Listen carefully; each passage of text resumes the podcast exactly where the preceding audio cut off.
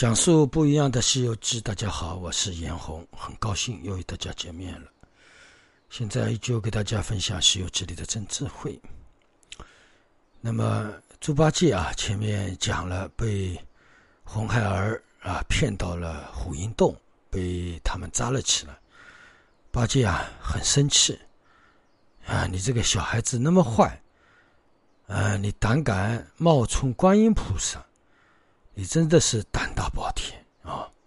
你这小孩子什么事情都敢做啊，不管因果啊！那这样对红孩儿在讲，那么八戒那个时候也没办法了，只能乖乖的被扎起来。那么悟空那个时候被烧伤了之后，等悟等那个观音菩萨来，等等八戒回来，但是等了很长时间，还是没有来。那个时候啊。悟空就知道出事了，肯定是八戒被那个红孩儿捉起了，不然八戒再怎么样也带着观音菩萨回来了。啊，那个时候两个人就很着急啊，那怎么办？啊，那悟空说：“我要去看看师傅看。”那沙僧说：“你现在这个身体还没好，怎么去看呀？”那悟空说：“那也没办法呀，现在不是身体好不好的问题啊。”救师傅要紧啊！那么两个人呢，又到达了虎阴洞。到达虎阴洞，悟空啊，在外面就开始又叫骂了。叫骂了之后，那个红孩儿一听，哎，这个猴子刚才没把他烧死啊，恢复的那么快，又来了，那就过去再把他烧一次吧。然后就跑到外面，跑到外面又开始要准备放火了，又准备要。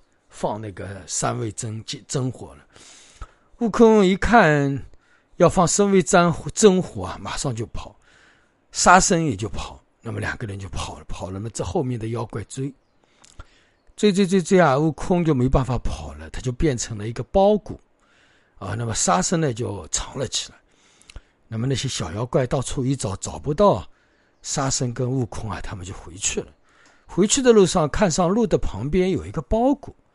那个小妖怪就起了个贪心啊，哎，这个妖包谷是什么东西啊？拿回去打开看看，可能里面是宝贝哦。那个妖怪就带到洞里去了。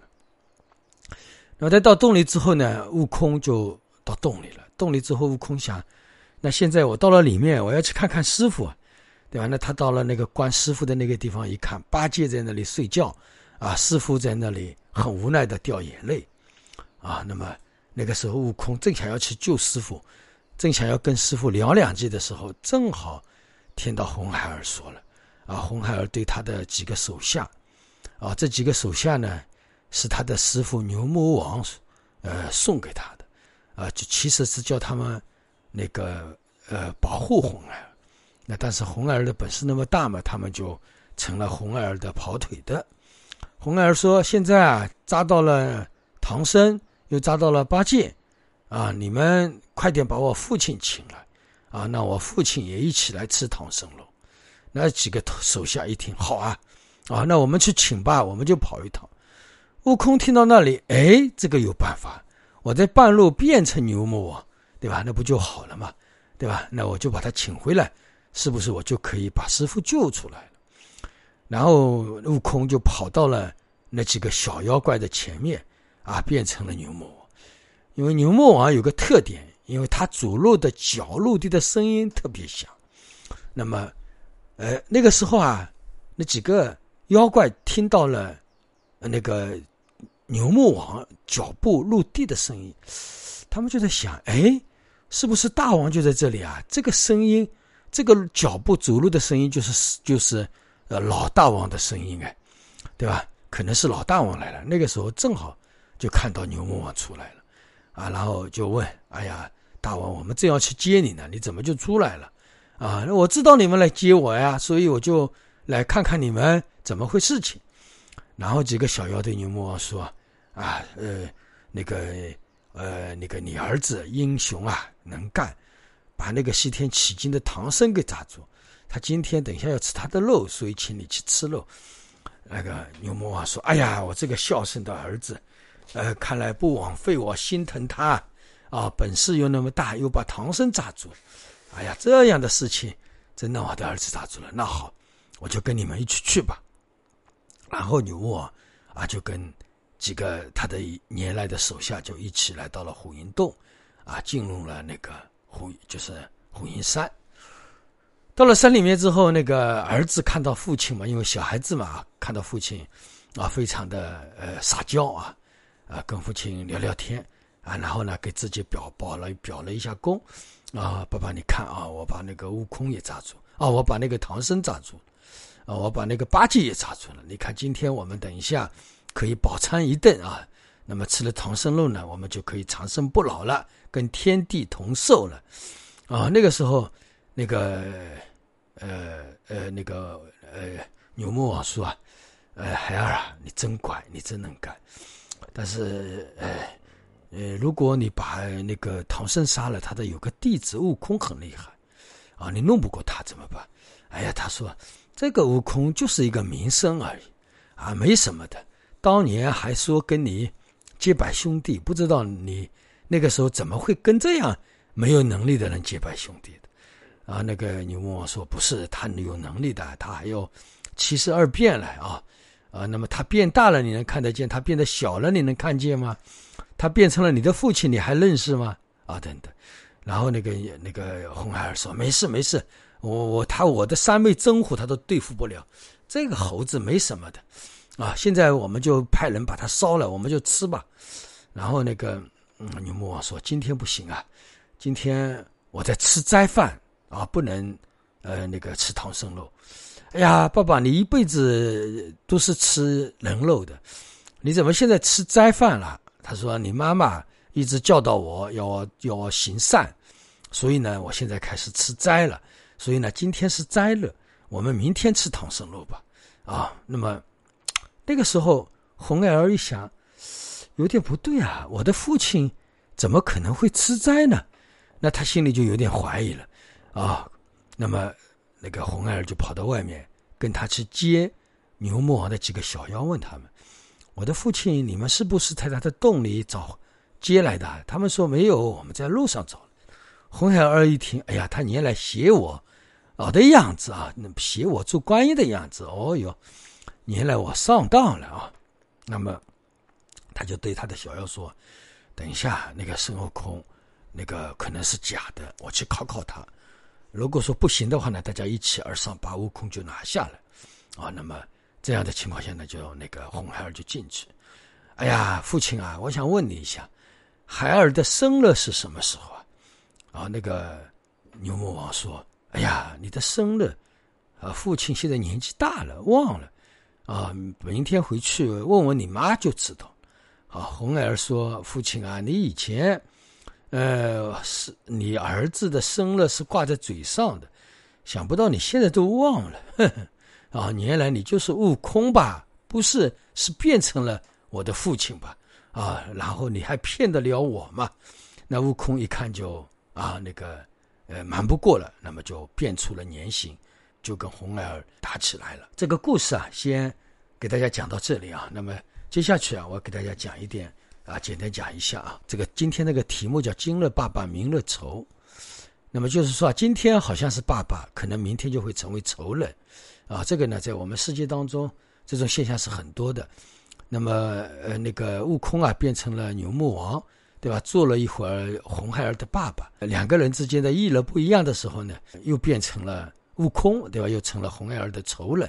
那么，所以呢，我们人世间这个身份啊，它也是始终。刹那之间都在变化的，啊，一会儿是那样的生活，一会儿是那样的身份，只要大家意乐相同，啊，就是这个什么身份都好。大家我们人与人之间一点血缘关系都没有，还要去认一个干爹、认一个干妈、认一个干女儿、干儿子，这种我们世间的现象都有。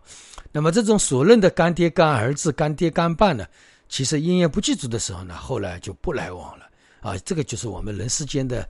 呃，社会当中的一种功利的一种现象啊，我小的时候也是这样，也认过啊干爹干妈的啊，好像我们农村那个时候好像特别兴盛，好像是这样。那么人世间呢，只要各自的意乐啊，就是意乐跟意乐，意就是就是心意的意意乐，还有一个利益的意的意乐。啊，只要这些发生了变化呢，呃，到一定的时候，哪怕是父子啊，一样可以拔刀啊相见。啊，就是说互不相让，甚至父子相残的这样的案例呢，在历史的长河当中数不胜数啊。那么在利益越大的越利益越大、潜力越大的家庭当中，那么这种事情啊，特别容易发生啊，比如说权力之争啊。啊，财富之争啊，这种现象非常非常的呃多，啊，比如说在过去的那个呃儿子啊，把父亲的江山给抢了，啊，这种现象是很多的。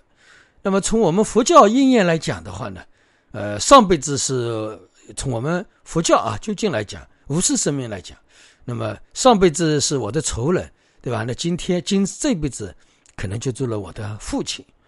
那这辈子是我的儿子，哎，下辈子可能就成了我的冤家，啊，那么这辈子我可能救了他，下辈子他就可能就杀了我，因为我们人世间啊，前后世的因缘啊，其实只不过是因缘而已，啊，随着各自的因缘而变化的。实相当中呢，我们在我们佛教义程当中啊，经常说一切都是因缘啊，我们过去世当中没有了结的因缘，这辈子来了结。